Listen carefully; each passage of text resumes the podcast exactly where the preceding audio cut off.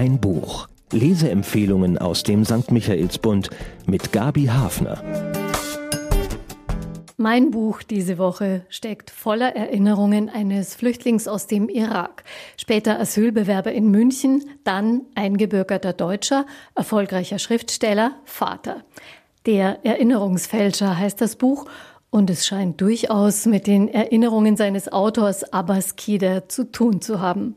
Der Autor Abbas Kider ist als 19-Jähriger aus dem Irak geflohen, nachdem er mehrmals verhaftet worden war. Er arbeitete unter anderem in Jordanien und Libyen, bis er nach Deutschland gelangte und Asyl beantragte. Um studieren zu können, machte Kider das deutsche Abi nach und ging dann an die Uni.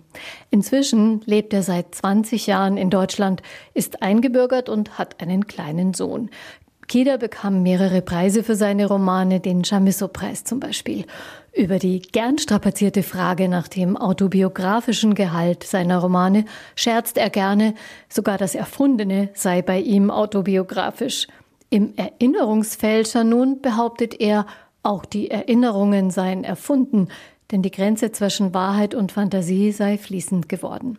Die Handlung auf dem Heimweg von einer Veranstaltung, die seinen ersten schriftstellerischen Erfolg markiert, erhält Said al-Wahid einen Anruf seines Bruders. In Bagdad liegt die Mutter im Sterben.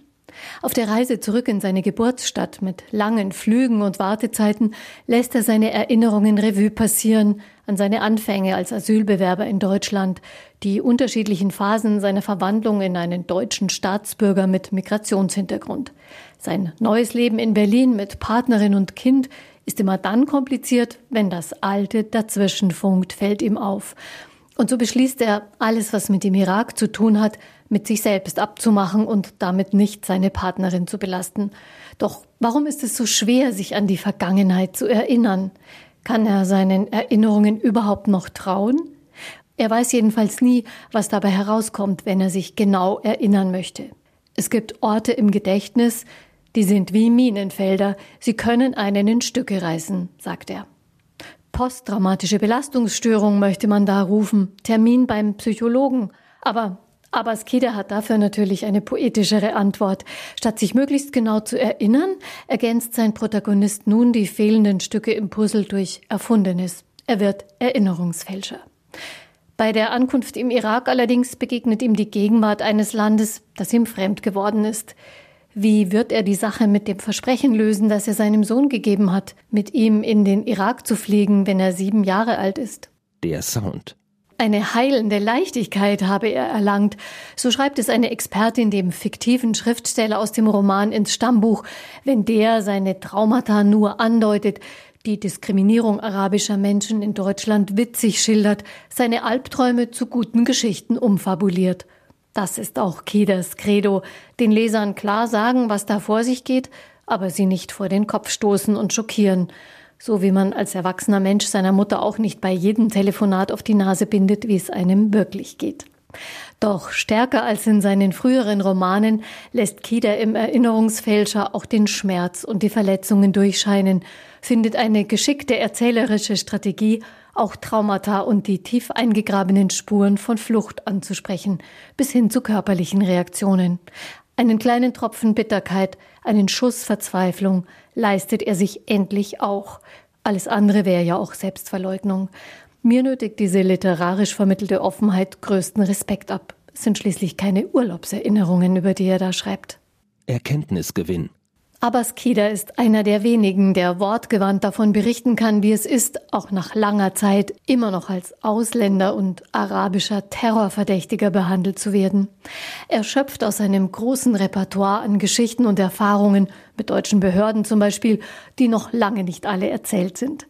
Said al-Wahid ist ein alter Ego des Schriftstellers, aber auch ein Stellvertreter vieler Migranten, die kein Mensch nach ihren Erfahrungen fragt welches Bundesland von seinem Boykott für mehr Ruhe im Leben betroffen ist und wann weiße Männer sich nicht an der Herkunft und der Hautfarbe von Frauen stoßen, solche Erkenntnisse lassen tief in die Seelen von Migrantinnen blicken.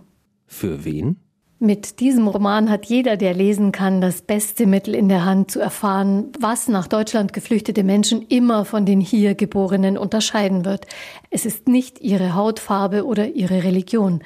Es sind Ängste und Erfahrungen existenzieller Bedrohung, die tiefe Sorge um eine Familie weit weg und ein ehemaliges Heimatland, das im Chaos liegt. Kida beherrscht die Kunst der Einfachheit. Er schreibt in kurzen Sätzen und ist deswegen unbedingt ein cooler Autor auch für jugendliche Leser. Außerdem für Menschen, die es lieber lebensnah und direkt mögen, statt in vielen Windungen erzählt. Zahlen, Daten, Fakten. Mit dem Erinnerungsfälscher hat Abbas Kida ein neues Puzzle zusammengesetzt, das uns mit seinen Bildern eine Existenz als Migrant, Geflüchteter, Heimatvertriebener und arabisch aussehender Bürger zugänglich macht. Der Erinnerungsfälscher hat 128 Seiten, ist im Hansa Verlag erschienen und kostet 19 Euro. Zu haben in der Buchhandlung Michaelsbund oder online auf michaelsbund.de. Ein Buch ein Podcast aus dem katholischen Medienhaus St. Michaelsbund, produziert vom Münchner Kirchenradio.